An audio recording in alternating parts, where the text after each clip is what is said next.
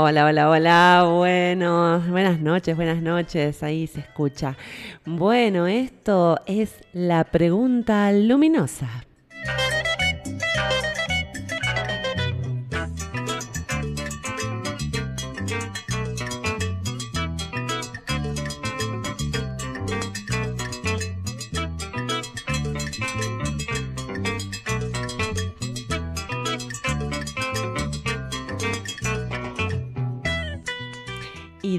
Conducción, Vanessa Quirós.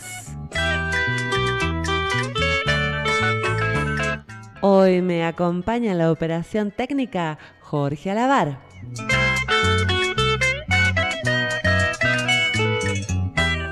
Transmitiendo desde Radio Municipal Humahuaca, el 99.9 MHz de Humahuaca para el mundo.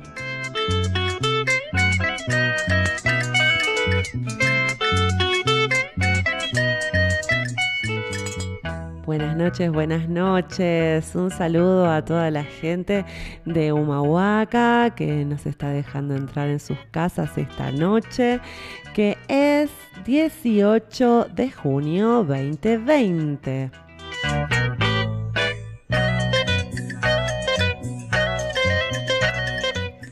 También saludamos a la audiencia que nos escucha en diferido por Anchor, Google Podcast, Spotify y otras redes de distribución de podcast.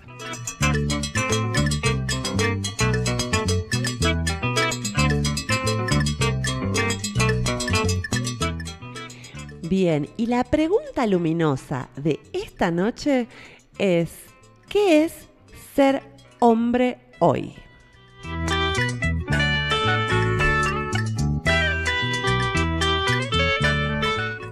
Y sí, señoras y señores, tenía que hacerse esa pregunta y se hizo.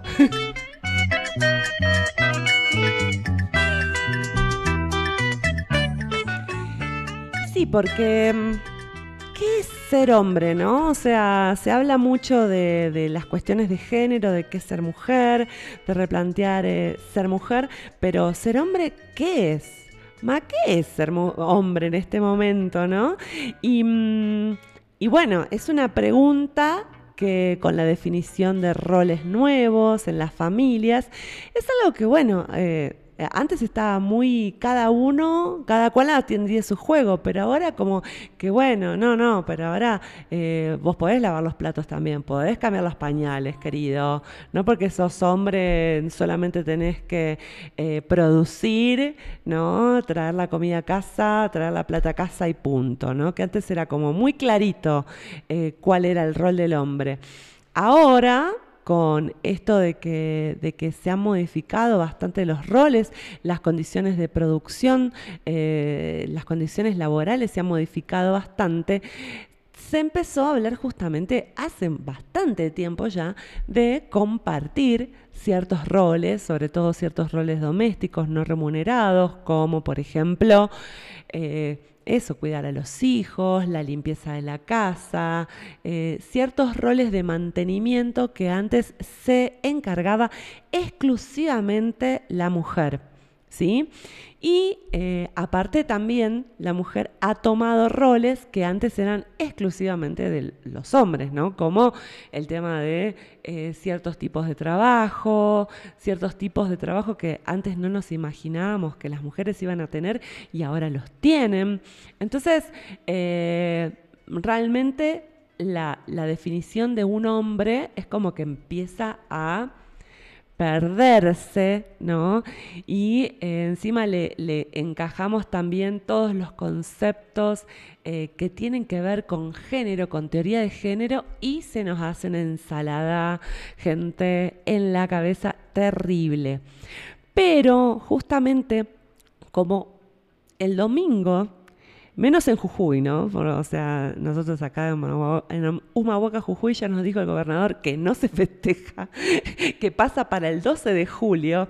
En Argentina, eh, para los que no, están en nuestro país, eh, se festeja eh, generalmente el tercer domingo de, junio, ¿no? el Día del Padre. En este caso, el gobernador de Jujuy nos dijo que no va, volvemos a fase 1 eh, con la cuarentena por algunos casos que hubo en el sur. Aquí en Humahuaca estamos bien, pero en el sur eh, de la provincia hubo algunos casos, así que se volvió a cerrar la provincia, se volvió a fase 1, así que em, se suspende hasta el 12 de julio el festejo del Día del Padre. Todo esto, ¿no? En un marco de movida energética, gente, no saben. O sea, ¿por qué? Porque hoy, 18 de junio, Mercurio entra en retrógrado. ¿Eso qué significa? Bueno, eso incluye, bueno, que puede haber, hay que tener mucha atención con el tema de las computadoras, con el tema de la comunicación, dejar todo bien claro, chequear las cosas una y otra vez, nada dejarlo por sentado porque en temas de comunicación y en temas de electrónica y en temas de computadoras se arma lío. ¿No? Así que eh, hay que dejar todo bien prolijo, bien asentado, porque se nos va a armar lío si lo dejamos a la marchanta, ¿no? Eso eh, digamos, va a ser así del 18 de junio, ¿sí? O sea, hoy, hasta, eh, ahora ya les digo bien, esperen un momento, creo que hasta el 12 de julio es así, sí, hasta el 12 de julio va a ser así, eh, Mercurio retrógrado. En realidad, digamos, Mercurio entra en retrógrado tres veces al año. ¿Sí? Y este año lo va a hacer en signos de agua, ¿sí? Así que eso quiere decir que en lo retrógrado encima, eh, o sea, los signos de agua implica memoria, eh, en Mercurio retrógrado va a entrar en cáncer, así que implica revolver también, repensar, eh, repensar y volver los pasos hacia atrás, hacia mi infancia, sanar, o sea, si estábamos eh, muy metidos para adentro con esto de la cuarentena, bueno, el Mercurio retrógrado, señoras y señores, viene a que nos miremos más todavía, nos contemplemos más en nuestros pensamientos y en nuestras emociones.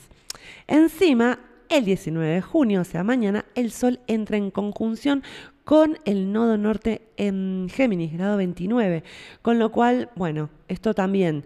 Eh, esta conjunción echa luz sobre nuevas maneras de pensar, nuevas maneras de... Mm, eh, nuevas maneras de tomarnos las cosas, ¿sí? Eh, porque bueno, el nodo sur está en Sagitario, que es tomarnos las cosas eh, demasiado dramáticas, demasiado difíciles, y el nodo norte en Géminis hace que las cosas se simplifiquen para que las pueda digerir cualquier hijo de vecino. ¿sí? Ahora, el 21, que es el Día del Padre, justamente en Argentina, es el eclipse solar. ¿sí? ¿Y esto qué quiere decir? O sea, quiere decir que la luna se va a interponer entre la Tierra y el Sol. ¿Sí? Entonces, eh, y aparte va a ser como una coronita, ¿no? Porque hay una distancia, o sea, generalmente eh, los eclipses que hacen tapan totalmente al sol, pero en este caso, por una cuestión de distancias, ¿no? Va a estar un poco más chiquita la luna que el sol, por lo tanto, o sea que es, a ver, es desde nuestra perspectiva, desde la Tierra, ¿no? Eh, entonces, ¿qué va a pasar? Va a haber como una coronita, ¿no? Eh, en el Sol. Eh, y, y, bueno, y aparte representa ya la luna va a estar en conjunción con el sol, por lo tanto, cuando la luna está en conjunción con el sol, es luna nueva. Y Ay, esperen que. Ah, ahí está.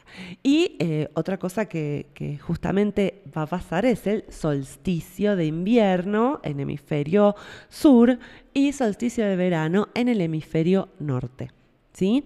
Entonces, Eh, aquí vamos a tener también el Año Nuevo Andino, ¿sí? Del 20 al 21 se festeja el Año Nuevo Andino, se, hace una fogata toda la noche, se está de vigilia, y eso tiene un origen, ¿no? En eh, las cosechas, em, digamos, un, origen, una costumbre agraria, ¿no? De cuidar las cosechas, de hacer un fuego, porque es la noche más corta y por ende, perdón, más larga y más fría del año, por ende se, se cuidan las cosechas, se las tapan con telas, ¿no? Que, y se llama eh, en quechua el Inti Raimi, ¿no? Si no me equivoco.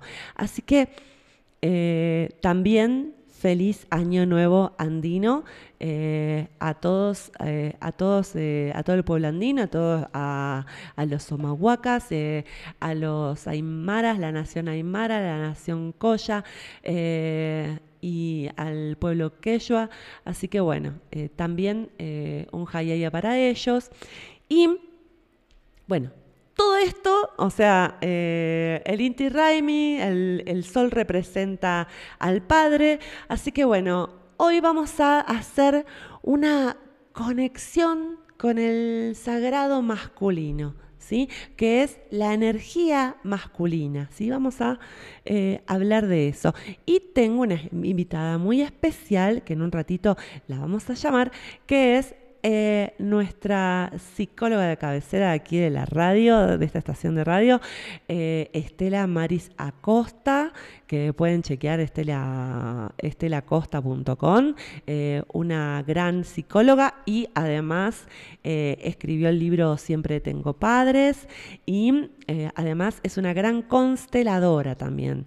Así que hace también el taller Todas las que soy, así que bueno, buenísimo invitada de lujo para justamente hablar de esta energía del padre. Así que bueno, programón el de hoy, no se lo pierdan, quédense ahí y vamos con el primer con la primer pausa musical.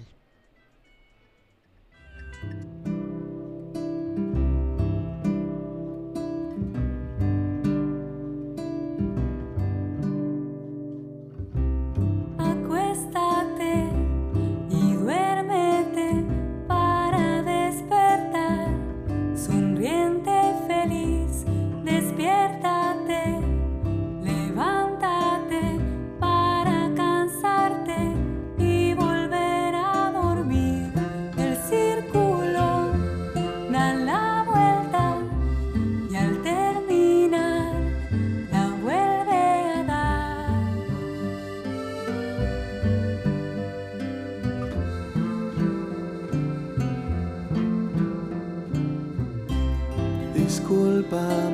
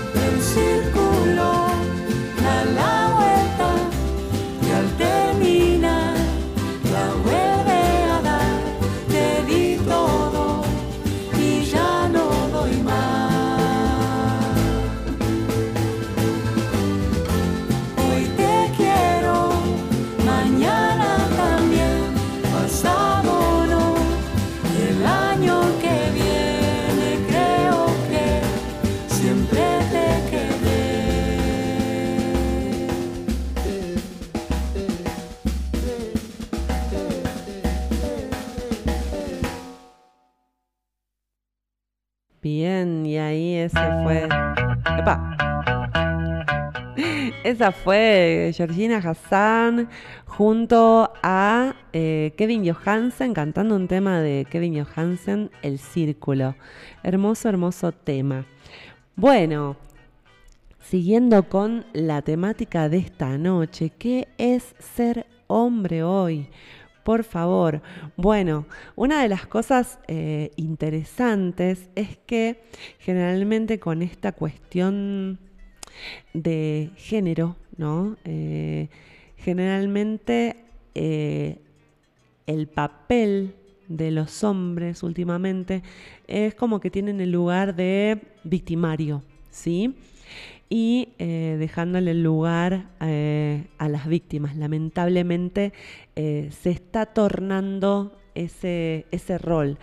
Y, a ver, una de las cosas que me encantaría reflexionar en principio es justamente este binomio, de, que lo empezamos a deshacer la semana pasada, que estuvimos hablando de, las víctimas, ¿no? de justamente de que yo sea víctima o sea victimario, tengo igual eh, responsabilidad sobre lo que me pasa, porque digamos, el rol de víctima eh, deja, de alguna manera me deja totalmente desarmada, me deja desarmada eh, como mujer, ¿no? Si soy víctima o si soy hombre, ¿no? Pero digamos, como un como si fuese un sujeto pasivo de algo que me pasó que no tengo absolutamente nada de responsabilidad.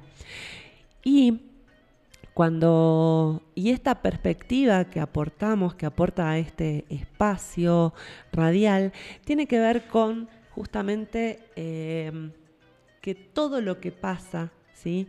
Tiene todo lo que me pasa, sea bueno o malo, tiene en la finalidad de mi evolución. ¿Se entiende? Entonces, todo lo que me pasa, ya sea bueno, malo, terrible, menos terrible, divino, espectacular, bueno, todo tiene que ver con una cuestión, todo lo que tengo enfrente tiene que ver con una cuestión evolutiva. ¿Sí? O sea que no es que yo no tengo nada que ver con lo que pasa, sino que está intrínsecamente relacionado con mi camino evolutivo. ¿sí? Por lo tanto, ahí se desarma, ¿sí? a veces está lleno de testimonios de cosas terribles que ha, pasado mucha gente y en vez de quedarse en el rol de, víctima de me pasó esto, al atravesar esa cosa terrible que, ha pasado, eh, las personas han encontrado, ¿no? han atravesado eh, la noche oscura del alma, han atravesado las sombras y han encontrado una gran eh, luz y... Mm, se han iluminado, ¿sí? Se han iluminado como personas, se han evolucionado como personas. Entonces, la propuesta es justamente encontrar en eso terrible que, me pasa, en vez de jugarlo como algo terrible y algo ajeno a mí, es eh, aprovechar la oportunidad para atravesar esa sombra, ¿sí? Aceptarla, ¿sí? Y... Em, luego de atravesar esa sombra, encontrar ese regalo luminoso que hay para mi vida, que hay para mi evolución personal, espiritual. ¿sí? Esa es un poco la propuesta. Entonces, desarmando este binomio de eh, víctima, victimario, decíamos que a los hombres entonces se le ponía la etiqueta de víctima, ¿no? Generalmente. También puede ser, ¿no? Que los hombres sean víctimas, ¿no? O sea, no es que las mujeres siempre somos las, las víctimas y los hombres somos los, los hombres son los victimarios, ¿no? A veces puede pasar al revés. Pero por lo general, ¿no? Eh, como el hombre por lo general tiene una estructura eh, más, más fuerte en cuanto a, digamos, al cuerpo, ¿no? Es, más fuerte en términos fisiológicos. Eh, generalmente, eh, y la mujer eh, es más larga de lengua, generalmente, ¿no? Pasa que hay un conflicto, ¿no? Y entonces dicen, ah, me pegó, ¿no? ¿Y pero qué pasó antes? ¿No? Me pegó, entonces soy la víctima y el otro es el victimario. Pero antes, ¿qué pasó? ¿No? Generalmente pasa que eh, a veces pasa que las mujeres eh, nos encontramos, ¿sí? Y estoy hablando en términos muy generales, ¿no? Esto es muy discutible, a veces puede ser que sea exactamente al revés, ¿no? A veces pasa que eh, las mujeres e incluso los hombres hay algo que se llama violencia, violencia psicológica, ¿sí? Violencia eh, uno también puede ser violento con las palabras o también puede haber una violencia que tiene que ver con el silencio, ¿sí? Entonces, eh, aprovechemos este Mercurio retrógrado, este eclipse, ¿sí? Para poner la mente adentro de, los, de nuestras emociones, ¿sí? Ser consciente de nuestros pensamientos, porque a veces pasa, ¿no? Que, ese típico conflicto de ¿qué te pasa? Nada. Y no hablo y, vos te tenés que dar cuenta de lo que me pasa. ¿no? En vez de hablar las cosas, como cuesta hablar, uno dice, no, nada, ¿no? Entonces está esa violencia del silencio, hasta que todo explota. Y cuando todo explota, a veces es un camino de no retorno. Entonces, por eso está bueno tomar la iniciativa de, hacer, de hacerme cargo de mis sentimientos, hacerme cargo de mis oscuridades. Y eh, por eso la idea de esta noche también es eh, dejar de recargar tanta eh, responsabilidad ¿sí? de, de la violencia familiar en los hombres, porque eh, obviamente eh, con este discurso ¿no? de políticas de género siempre la culpa la tienen los hombres, ¿no? Entonces, pobrecitos, los hombres andan como pidiendo perdón ya por ser hombres nomás. Entonces, eh, la idea es analizar ese velo ¿no? que recubre a, esta, a este binomio de víctima-victimario, ¿no? y también hacernos responsable nosotras, ¿sí? en cuanto eh, otros tipos, otras maneras de violencia que también eh, ejercemos ¿no? en la pareja, dentro de la pareja, dentro de la familia. ¿sí? Eh, y a veces pasa que también a los, los hombres históricamente han sido víctimas ¿no? de eh, la, digamos, la patronal, que se le dice, ¿no? O sea, eh, de, eh, digamos, maltrato laboral, eh, ninguneados en el trabajo, eh, maltratados en el trabajo, entonces, como no se la pueden agarrar con el jefe, ¿qué hacían? Iban a la casa y se la agarran con la mujer, y la mujer se la agarraba con los hijos, ¿no? Y así, ¿no? Una cadena de violencia, ¿no? Que es por fuera de la familia, ¿no? Pero eh, como a veces cuesta expresar, porque las mujeres nos pasa que eh, nos es más fácil, ¿no?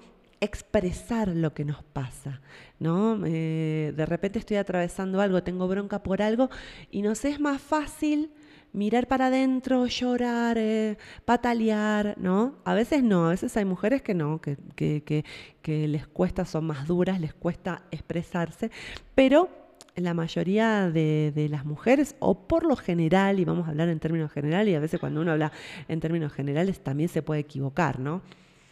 Eh, pero, digamos, las mujeres tenemos esa tendencia a, a cotorrear más, ¿no? A hablar más, ¿no? Eh, y no lo estoy diciendo en términos despectivos, sino como una condición de que, bueno, eh, fisiológicamente las mujeres como éramos las que recolectábamos, ¿no?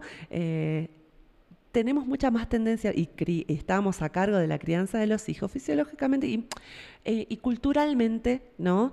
Eh, estamos más acostumbradas a hablar las cosas. En cambio, eh, los hombres digamos, con, esta cuestión de, la casa y el sigilo, ¿no? Tienden más al silencio. Es más, se juntan los hombres y a pescar se juntan y tampoco hablan mucho, ¿no? Es como, bueno, se juntan a, tomar y a estar juntos, pero no, es que hablan tanto, ¿no? Entonces, em, o sí, capaz que hay reuniones de hombres que capaz que hablan un montón, pero a ver, el tema es que, eh, pero es más difícil que los hombres se sienten hablar de sus sentimientos, ¿sí? En cambio, las mujeres por ahí se puede dar mucho más, ¿no? También hay mujeres que se juntan y hablan de cosas superficiales y no desnudan sus sentimientos tan fácil, ¿no? Pero, pero hay una tendencia, ¿no? Entonces, la invitación justamente es a esto, ¿no? A eh, deconstruir, ¿no? Nuestra idea ¿sí? De, lo que es un hombre, ¿sí? porque nosotras crecimos con una idea, nosotras, hablando de nosotras las mujeres, creemos, nacimos o, eh, con una idea de lo que es un hombre, ¿no? Por ese arquetipo que... Que nos lo dio quizás nuestro padre, malo o bueno, pero es ese arquetipo. Si no tuvimos padre, tuvimos un tío, tuvimos eh, un hermano mayor, tuvimos un abuelo que nos dio ese arquetipo de lo que es un hombre, ¿no? Y así andamos por la vida después reproduciendo esos patrones, ¿no? Con nuestras parejas. Y y a ese mm, y ahí, ¿no? Cala tan profundo, ¿no? la imagen de hombre, la imagen de padre, ¿no? Por eso también es eh, importante atravesar y deconstruir esa imagen de padre, ¿sí? Eh, y por otro lado, los hombres, ¿no? Así como nosotras las mujeres nos identificamos con nuestra madre y nos recontra atraviesa nuestra, nuestra madre porque nos identificamos con ella, ¿sí? Eh, a la vez, los hombres, como se identifican con su padre, ¿no? Mal o bien, o con el hombre que estaba a cargo o el hombre que estaba cerca, eh, o a veces puede ser que no tuvieron figura de hombre y construyeron su figura de hombre como pudieron, ¿no? Eh, y así andan por la vida con esa construcción de hombre tratando de diferenciarse o igualarse a esa construcción de qué es ser hombre para ellos, ¿no? Entonces, eh, por eso es muy interesante poder hablar de eso. Vamos a una pausa musical y vamos a tratar de ya ir con la entrevista a Estela Maris Acosta.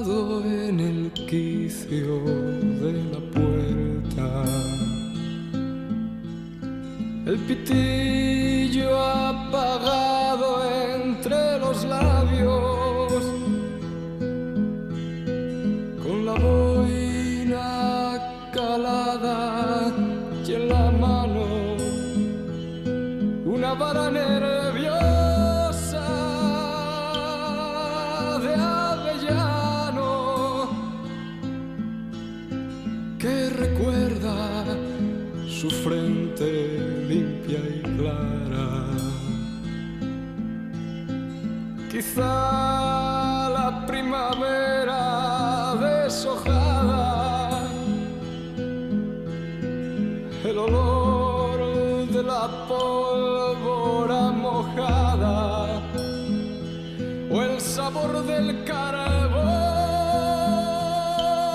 mientras picaba. El abuelo fue picador allá en la mina y arrancando negro carbón quemó su vida. Se ha sentado el abuelo en la escalera a esperar el tibio sol de madrugada. La mirada clavada en la montaña es su amiga más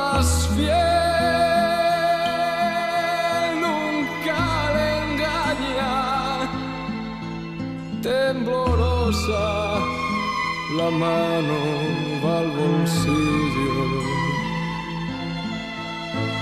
rebuscando el tabaco y su librito. Y al final, como siempre, murmurando que María le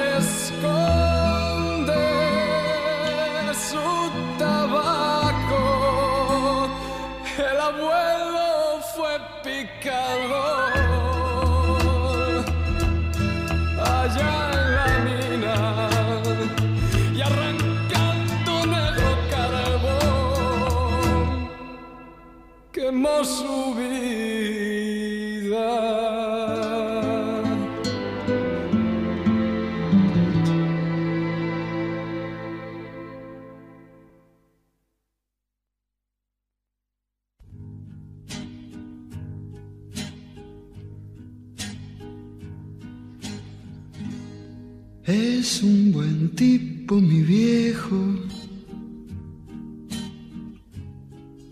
Que anda solo y esperando.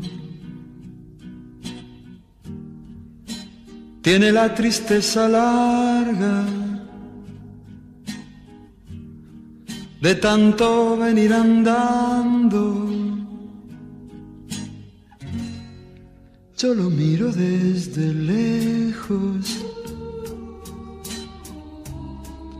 pero somos tan distintos. Es que creció con el siglo, con tranvía y vino tinto.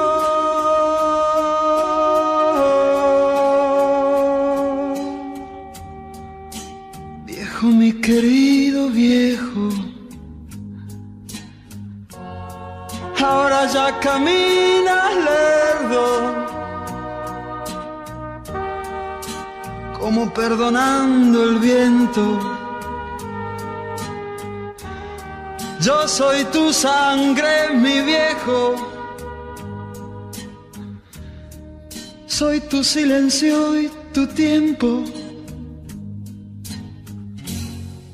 Él tiene los ojos buenos. y una figura pesada. La edad se le vino encima, sin carnaval ni comparsa. Yo tengo los años nuevos y el hombre los años viejos. el dolor lo lleva adentro y tiene historia sin tiempo.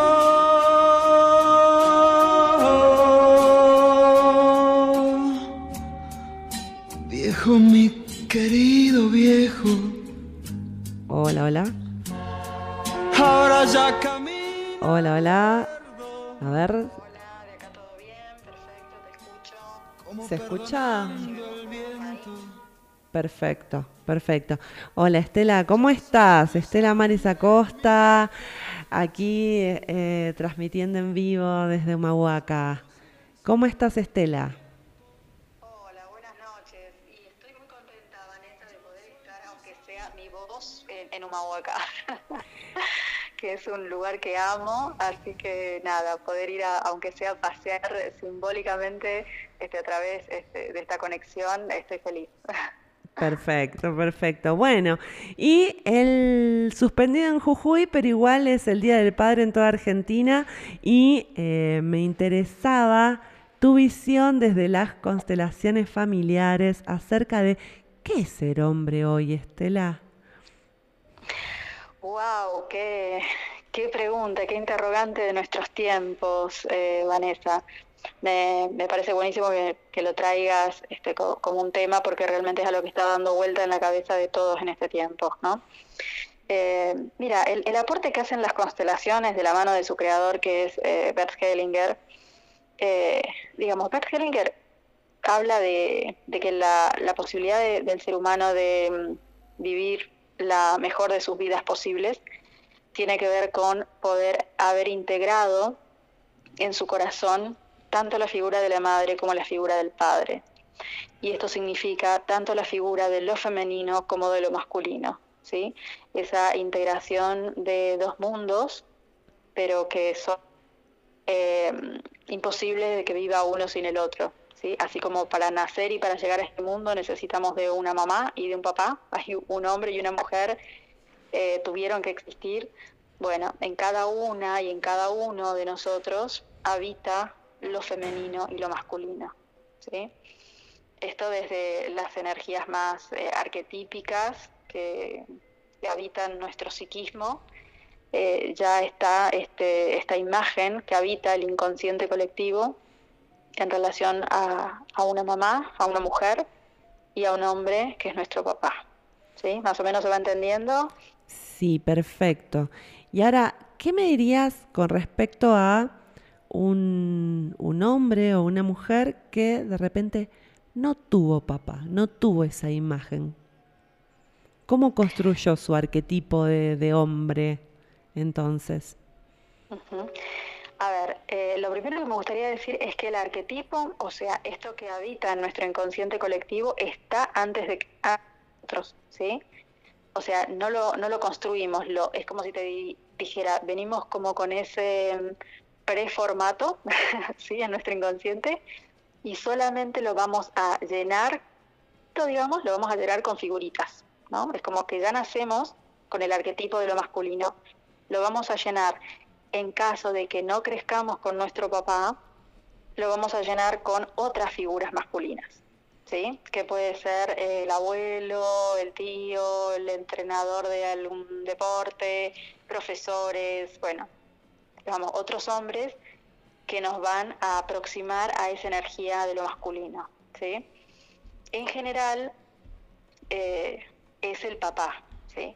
De todas maneras, esto que tiene que ver con el arquetipo del padre, también, en el caso de que no crecemos con el papá, se llena también mucho de los discursos, ¿sí? De lo que dicen de ese papá que no conocemos, de lo que dice la mamá, de lo que dice... Hola, hola. Hola. Hola, yo te escucho bien. Ah, perfecto, sí, sí. sí. Eh, te decía, ¿no? Es, esa, ese papá se construye también a través de estos discursos, de lo que dicen el resto acerca de mi papá y lo que yo crezco diciéndome a mí misma acerca de ese papá. ¿sí? Eh, que, que, al principio yo no puedo elegir, cuando soy chiquita, digamos, o chiquito, eh, solamente y lo tomo como una verdad. Perfecto. Ahora puede ser que yo sea hombre o mujer, indistintamente me identifique con mi papá. Absolutamente, sí, sí. Todas y todos nos identificamos en un aspecto con nuestro papá, ¿sí? Eh, y, y, fíjate que acá pasa una cosa que es muy eh, asombrosa, ¿no? Que vos vas a ver muchos hombres o mujeres que crecieron sin su papá, que no lo conocen, pero otras personas que sí lo conocieron a su papá, años después lo ven y, es como que dijeran, pero son iguales, ¿no? O, o, tienen tal gesto, o caminan igual, y no se han visto nunca, ¿no? Eh, digamos, hay, hay como una memoria que atraviesa, más a, que va más allá ¿no? De si lo conozco, si tengo contacto o no tengo contacto. Entonces todas nos terminamos identificando, seamos hombres o mujeres, ¿no? Nos terminamos identificando con algunos rasgos de nuestro papá. Y después con cosas que nos dijeron, ¿no? Eso eh, quizás ya a nivel más simbólico y más inconsciente, eh, vos, vos, vas a ver que pasa muchas veces que, este, por ejemplo, una mamá se esfuerza en no contarle determinadas cosas al hijo para que no vaya a ser que sea igual al padre. Y aunque no se lo diga, ese hijo o esa hija va a terminar siendo igual al padre. lo, lo, expresa igual, digamos. Lo expresa igual, porque hay algo que va más allá de las palabras, hay, hay una lealtad inconsciente que va más allá de, de cualquier cosa que podamos imaginar. Entonces, eh, y, y, y, poder reconocernos nosotros como hijas, como hijos, reconocer qué llevo de mi padre, porque algo llevo. No, no puedo no llevar algo de mi papá. Poder por lo menos reconocer, porque eso es reconocer mi masculino, ¿no? Si ¿En qué aspectos yo si... soy como mi padre? Bien, y si estoy peleada con la figura de mi padre, ¿qué le dirías a esa gente que está peleada con la figura de su padre? No se quiere parecer a su papá.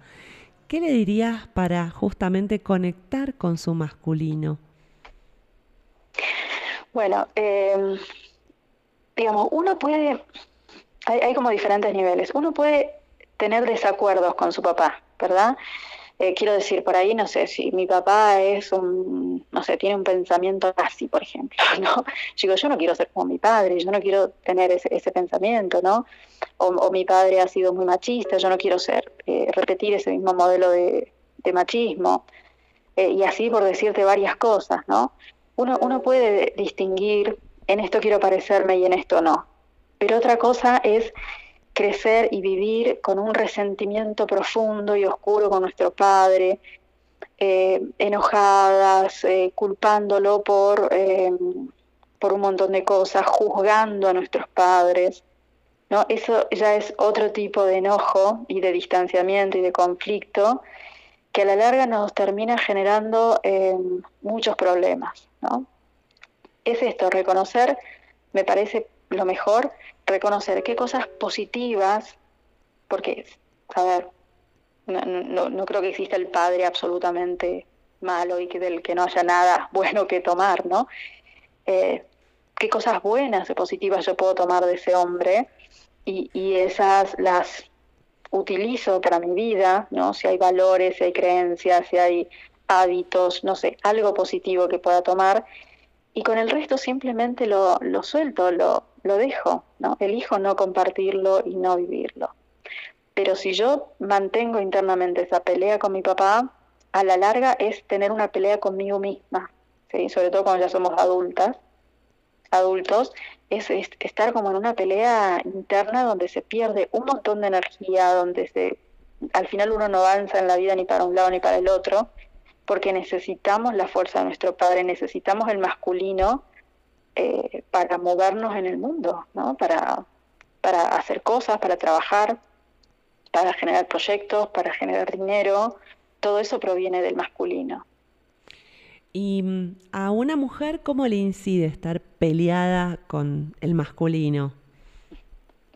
Uh, a nosotras las mujeres nos incide, eh, digamos, a, a, cualquier persona, ¿no? Pero a las mujeres una cosa que nos puede pasar es que por andar buscando eh, que, no sé, por ejemplo, parejas que no vayan a ser como mi papá, de vuelta, vamos a terminar repitiendo lo mismo, ¿no? eh, y, y, vamos a terminar en, en, relaciones donde vamos igual a acabar armando eh, la misma estructura de la que queríamos subir, ¿no? Perfecto. Eh, o nos va a costar mucho el tema laboral, o nos va a costar mucho el tema del dinero, eh, porque es estar eh, a contrapelo de, de, nuestras propias iniciativas y de nuestros propios eh, para adelante, ¿no? Así que yo eh, diría tanto hombre como mujer que haga todo lo que tenga que hacer en su proceso personal para reconciliarse, por lo menos en, el, en su corazón, si no es posible reconciliarse con la persona en sí misma, pero por lo menos en su corazón con esa figura del padre y, y, y de lo masculino, ¿no? ¿Y a los hombres cómo, cómo los incide? Y a los hombres yo creo que bueno le, le, le genera eh, mucha dificultad para eh, hacer pie en su masculinidad, ¿no? Es como que van a abollar o en ser como lo peor de su padre, ¿no? Eh, o no poder terminar de ubicarse eh, con seguridad en su masculinidad. Y seguridad en la masculinidad no significa que yo ya sé lo que es ser un hombre y entonces me golpeo el pecho y todo eso, ¿no? No, a veces la, la seguridad de la masculinidad tiene que ver con decir, bueno, soy un hombre en en proceso de saber quién soy y cómo quiero ser y entender que siempre, al fin y al cabo, un, proceso de descubrimiento, de transformación, que no hay dos hombres iguales, ¿no? Que la masculinidad son las masculinidades eh, y, atreverse a hacer su propio camino de exploración acerca de qué tipo de tipo quiere ser, digamos, ¿no? Como qué, qué estilo de hombre se, está bien para él, ¿no? Y el hombre que está en esa búsqueda y en ese camino eh, tiene un brillo especial, ¿no? Mucho más que aquel que siente que, bueno, que ya encontró lo que es ser un hombre y entonces como que se planta desde un lugar muy rígido ahí. Eh, y, bueno, nada, yo eh, invitaría también a los hombres a eso, ¿no? A animarse en esa búsqueda de, de qué es ser un hombre, ¿no? Sin, sin tantas certezas y con más preguntas, con más ganas de explorar, ¿no? Bien, bien, bien, totalmente. Y mm, te hago una pregunta, ¿no? Porque acá lo que se hace una gran separación de lo que es el perdonar, ¿no? El mm, eh, reconciliarse en el corazón, ¿sí? con nuestro padre o con nuestra figura de padre o con nuestro masculino, ¿sí? Eh, y por otro lado está el vínculo de verdad en sí, ¿no? Por afuera de nuestro corazón, ¿no? Eh, me gustaría eh, como aclarar bien esto, porque una cosa es, bueno, a ver, no me puedo reconciliar de verdad y ir todos los domingos eh, eh, a comer a la de mi papá porque ni siquiera en el Día del Padre, porque nada, está todo mal con él. Pero si, tengo esta situación, ¿cómo hago para reconciliarme en mi corazón, digamos, aunque esté todo mal, digamos, hacia afuera con él. ¿Se entiende lo que digo? Perfectamente. Sí, mira, acá los psicólogos diferenciamos dos cuestiones. Una es la relación y otra es el vínculo, ¿sí? La relación es lo que se puede romper. O sea, yo, por ejemplo, con mi papá puedo pelearme y no hablarlo más y decidir no verlo nunca más en la vida, ¿sí? Es, esa relación se puede romper, puede ser mala, puedo decidir, eh, bueno, voy a ir a verlo menos o, o no se puedo estar con él solo dos horas y después me tengo que ir porque no nos aguantamos o por lo que fuera, ¿no? Pero esa es la relación. Y el vínculo, el vínculo es esto que yo te decía que es más profundo, que tiene que ver con la sangre, que tiene que ver con la historia, eh, que tiene que ver con pertenecer a un mismo árbol genealógico. Eso no se puede romper, porque ese hombre, me guste, no me guste, yo lo conozca, no lo conozca, esté vivo o esté muerto, siempre va a ser mi papá, ¿no? y yo siempre voy a ser tu hija. Entonces eso es irrompible y eso es lo que yo sí puedo sanar, ¿no? Es verdad que si mi papá, es verdad que si mi papá puede ser también que no me quiere, qué sé yo, no me quiere ver. Eh, o me trata mal, o, o qué sé yo, o puede ser que también yo me quiera reconciliar, pero mi viejo ya se murió, ¿no? Entonces no, está como para poder ir a hablar y, y decir cosas. Bueno, pueden haber tantas razones, o no lo conozco porque nunca me dijeron quién es mi papá, eh, pero sí puedo, desde este lugar del vínculo, que es algo mucho más profundo, hacer ese reconocimiento, hacer ese homenaje a mi papá, que aunque haya hecho todo mal en la vida, una cosa hizo bien, que fue darme la vida, ¿no? que a través de él pasó la vida para mí y yo estoy acá en este mundo disfrutando y capaz que hasta tengo hijos, o sea, también he sido capaz de pasar la vida, o no tengo hijos, pero hago proyectos, hago cosas, sirvo de alguna manera en el mundo. Y entonces poder agradecer por eso, por lo poquito, mucho que uno ha recibido del papá, me parece que es algo que, que me sirve a mí en lo profundo del alma, ¿no? Porque me saca de un lugar de odio, de resentimiento, de reproche y me ubica en un lugar de agradecimiento y de paz. ¿no? Estoy en paz. con mi padre, así como es.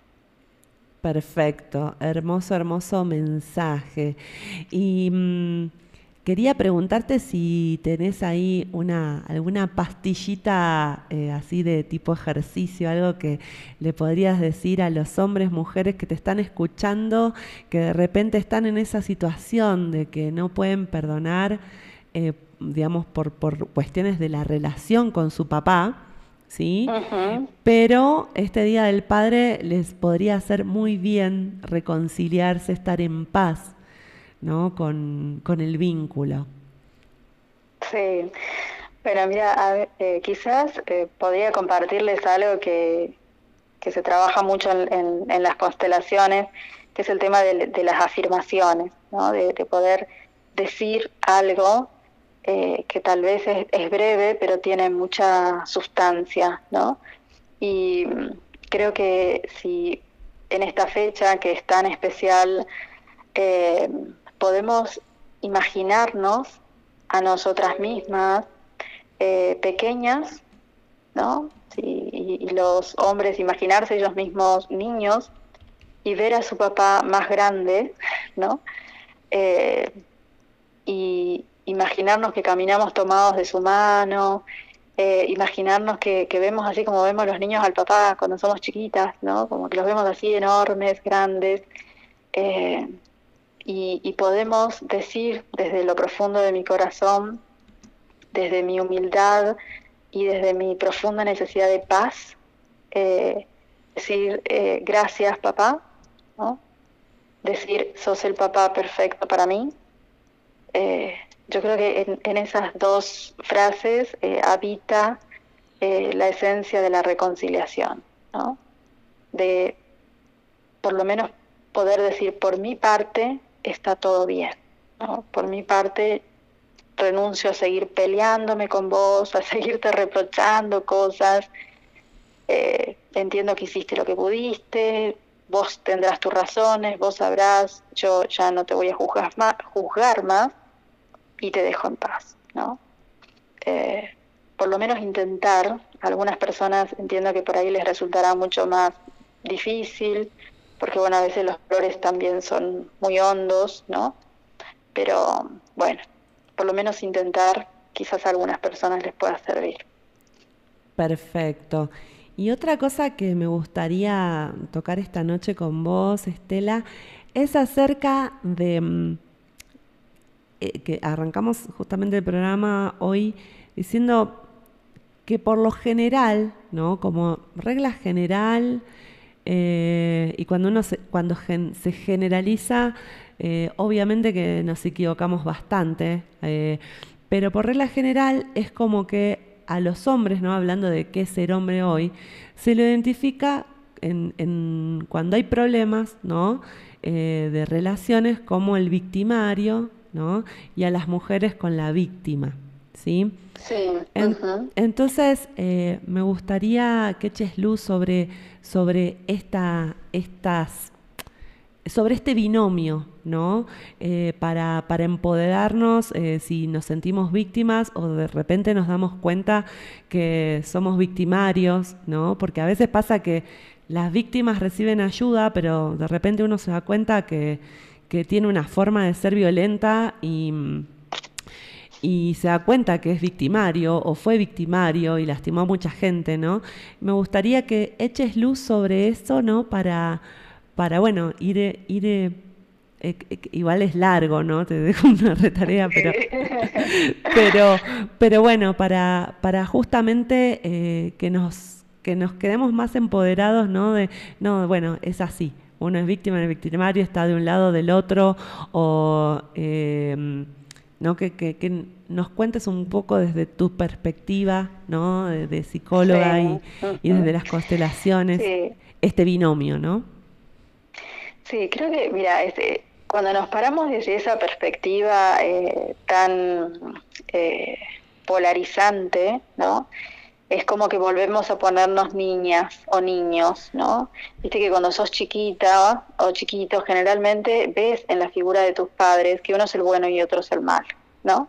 Sí. es como que por diferentes momentos en la vida, pero eh, acabas pensando, sintiendo que uno es pobre y el otro le hace, ¿no? Sí, sí, sí. Eh, y, después cuando crecemos nos damos cuenta que en realidad tal vez no era tan así, ¿no? Eh, Exacto. Y, creo que la posibilidad de esto, de, hacernos grandes y de madurar emocionalmente, es que en realidad nunca es tan simple, ¿no? Que uno es el victimario y, otro eh, es la víctima. Y que mm, hay en eso un montón de, complejidades, ¿no? Eh, en esto estamos hablando como, como de un hilado fino, ¿sí? Eh, y el riesgo de esto es que si nos si cristalizamos demasiado esa manera de ver las cosas y lo aplicamos a todo como si fuera así un blanco o negro, eh, lo que termina pasando es esto que yo decía al principio, yo soy mi padre, ¿no? Yo soy mi madre. Si estoy peleada con papá, estoy peleada con una parte mía. Y si yo creo que mi papá es, el victimario, el único victimario, también cargo con que una parte mía, mi masculino, es un victimario. Y no voy a animarme a jugar mi masculino en el mundo por miedo a hacer daño. ¿sí? Me voy a limitar, me voy a hacer como, vieron que hay personas que son como extremadamente buenas, que la gente les pasa por encima y son incapaces de poner un límite esa es una persona que no está pudiendo jugar su masculino, porque el masculino es lo que nos permite también poner un toque al otro. Eh, es esa dosis graduada y regulada de violencia o de agresividad que nos permite defendernos. Y cuando eso no está, eh, estamos vulnerables, indefensas, eh, y, ¿no? Entonces poder reconciliarnos con nuestro masculino, tanto hombres como mujeres, ¿no? Hay muchos hombres que también están muy peleados con su propio masculino, eh, es lo que nos permite vivir más integrados, ¿no? Ojalá fuera tan simple en, el mundo poder andar este, repartiendo cartelitos de víctima, victimario, víctima, victimario, ¿no? Ya, bueno, pero el eh, problema es, Estela, que está institucionalizado esto. Hay asistencia a las víctimas, ¿no? Y entonces eh, también hay una cuestión de de esta polarización que decís, que yo coincido, está, está justamente eh, institucionalizada y de alguna manera, yo no sé si, compartís conmigo, pero siento que eh, deja a justamente las que les toca el cartelito de víctimas, de alguna manera, esto me pasó y yo no tengo nada que ver, ¿no? Y es como que de alguna manera deja sin poder alguno, ¿no? Me pasó, ¿no? ¿Se entiende lo que digo? Sí, sí, totalmente. Primero que por un lado esto deja a la víctima eh, más eh, desvalida o más dependiente, ¿no?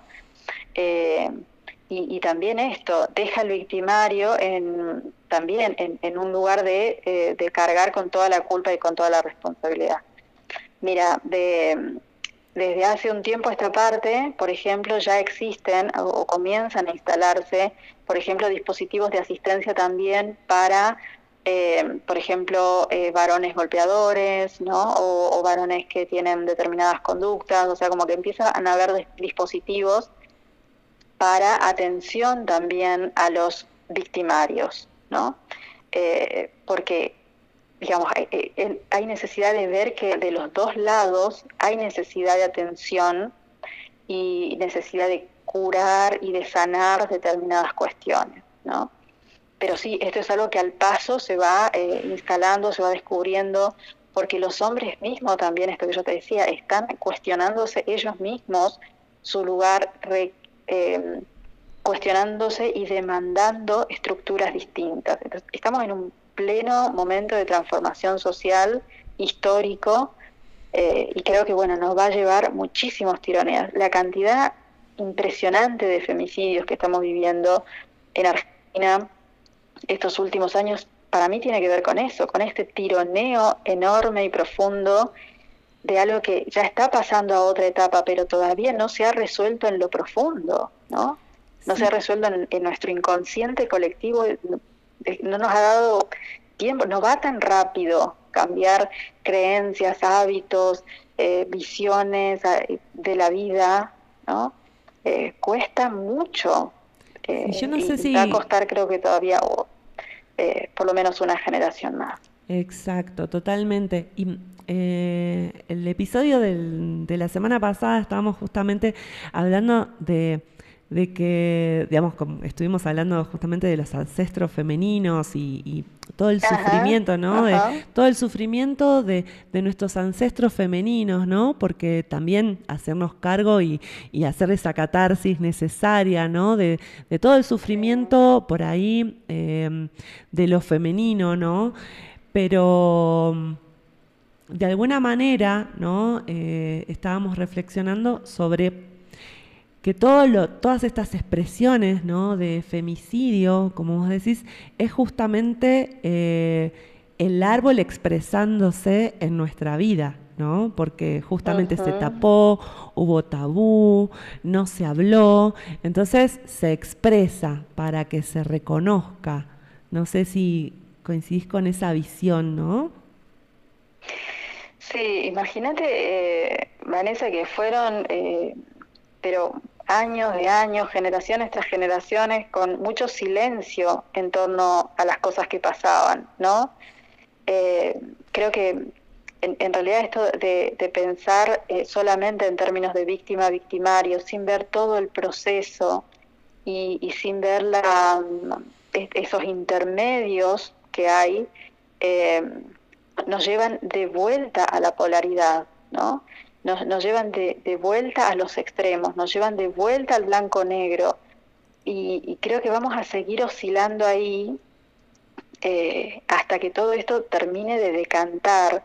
Por eso me parece tan importante estos programas donde, más allá de que uno pueda estar eh, diciendo algo cierto o no cierto, o porque no nos vamos a, considerar dueñas de la verdad, pero por lo menos empezar a hablar sobre estas cosas, que desnaturalizarlas, eh, no revisarlas, volverlas a charlar, ver qué emociones nos generan, por dónde va la cosa, discutiendo, bueno, ver, eh, las constelaciones aportan esto y, desde otro lado se aportará otro y así vamos colectivamente construyendo un conocimiento sobre el que había un vacío y un dolor enorme, tanto de hombres como de mujeres. Totalmente. Y aparte, lo, y esto para, para cerrar, ¿no? Em, esto de, de este binomio, ¿no? Que, que, eh, que realmente eh, va no es fijo, ¿no? Porque a veces yo me acuerdo que, acá dando clases eh, en, secundaria, me acuerdo que le decía a los chicos, traten bien a las chicas, por favor, trátenlas bien. Y los chicos se ponían las pilas y las trataban bien a las chicas. Y después las mismas chicas empezaban a tratar mal a los chicos. Entonces, bien profe, bien profe, o sea, es como que cuando ya dejaban de ser víctimas, se constituían en victimarias ellas. Eso se veía muy, muy claro, ¿no? En todas y cada una de las clases que tuve que tratábamos el tema eh, para que los chicos aflojen y las dejen de tratar mal a las chicas. Eh, pasaba que las chicas después empezaban a tratar mal a los chicos, ¿no? Entonces, eh, eso también, ¿no? me da la pauta de que, de plantearnos en qué momento también yo puedo estar siendo victimaria, ¿no? De repente me trata mal mi marido y yo me la agarro con mis hijos, soy violenta con mis hijos, ¿no? Por ejemplo. Entonces ahí de repente identificar eso, ¿no? Para pedir ayuda también, ¿no? No quiero ser violenta y pasarme de, de que se me vaya la olla con mis hijos, por ejemplo, ¿no? Sí, sí, sí.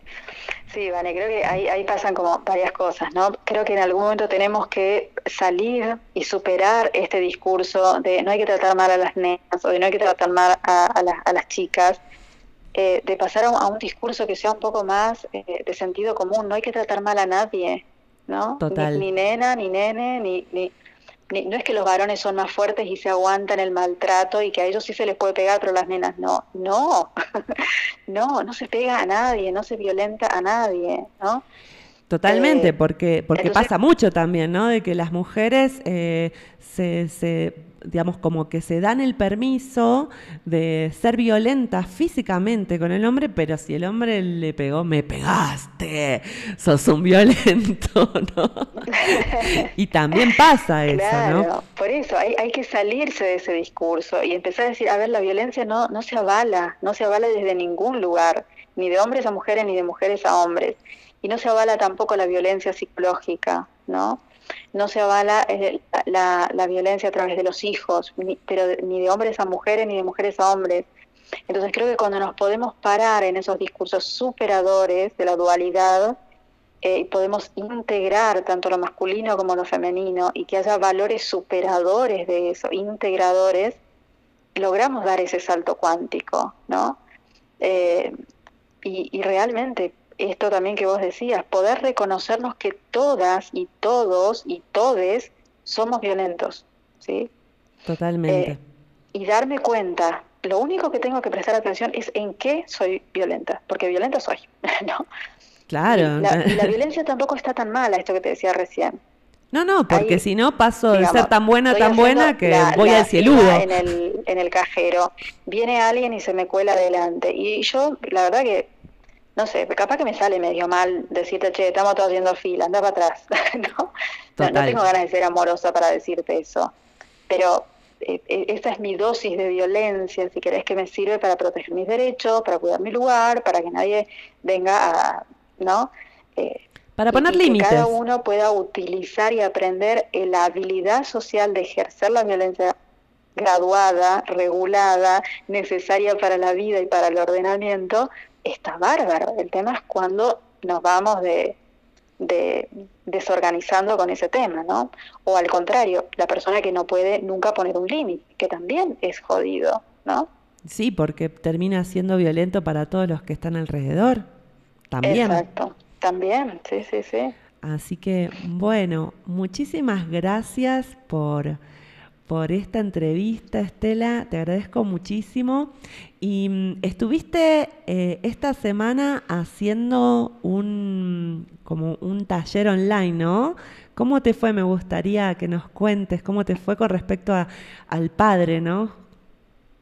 Bueno, mira, eh, está ahora, este, arrancó esta semana un, un taller que se llama justamente el nombre del padre eh, todo desde la virtualidad, porque bueno, es, el modo en que podemos en estos tiempos, pero, eh, pero bien, eh, donde bueno, justamente nos vamos trabajando sobre esto, la, historia que tenemos con nuestro papá, qué nos contaron sobre eso, cómo venimos, como, como mirando muy detenidamente la historia personal, viendo qué cosas habría que sanar, que mejorar y bueno, es, es un taller que todavía va a durar, eh, quedan dos encuentros todavía hasta fin de mes. Este, así que estoy súper contenta porque, bueno, creo que son espacios de, esto, de sanación, ¿no? De, observarnos, de mirarnos, de, de, tratar de, vivir una vida un poco mejor, ¿no?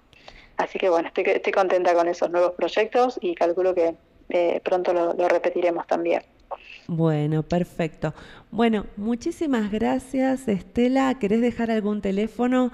Porque, bueno, Estela se especializa en constelaciones familiares, bueno, también en terapia eh, psicológica.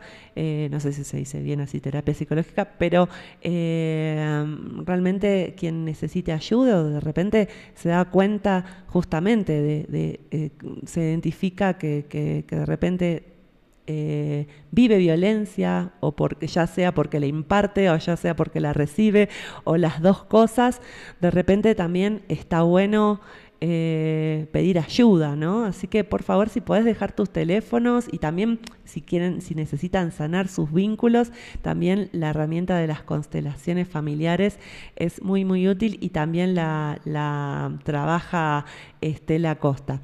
¿Podés dar tu teléfono?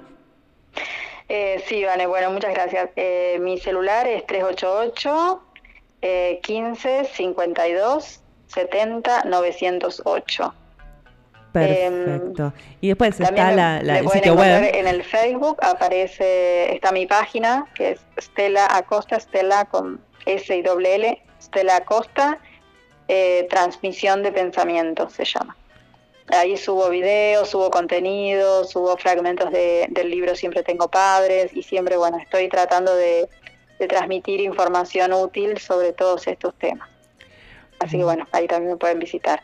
Y bueno, y un gracias enorme a vos, este, Vane, primero por ocuparte de estos temas que, que son tan importantes y tan necesarios en estos tiempos y bueno, por, y segundo también por darme la oportunidad de, de aportar con mi granito de arena en este proceso colectivo. Muchas, muchas gracias. Bueno, muchas gracias y hasta otro momento. Hasta cualquier momento. Saludos a todo Mahuaca. Besos. Bueno, nos vamos despidiendo. Muchísimas gracias, Estela, por eh, este, este ratito que estuvo con nosotros. Nos vamos despidiendo con un tema que me encanta que se llama Mira Niñita de los Jaivas. Nos despedimos hasta la próxima semana. Ya saben, luna nueva, el 21, el 20, el 21, eh, eclipse. Buen momento para la introspección. Eh, es un buen momento también para los que les gusta meditar o para aprender a meditar, para entender qué es lo que sentimos, qué es lo que pensamos, eh, realmente hacernos cargo de todo eso y realmente tener esa introspección con nosotros mismos. Muchas, muchas, muchas gracias por dejarnos eh, entrar a sus casas el día de hoy. Hasta la próxima.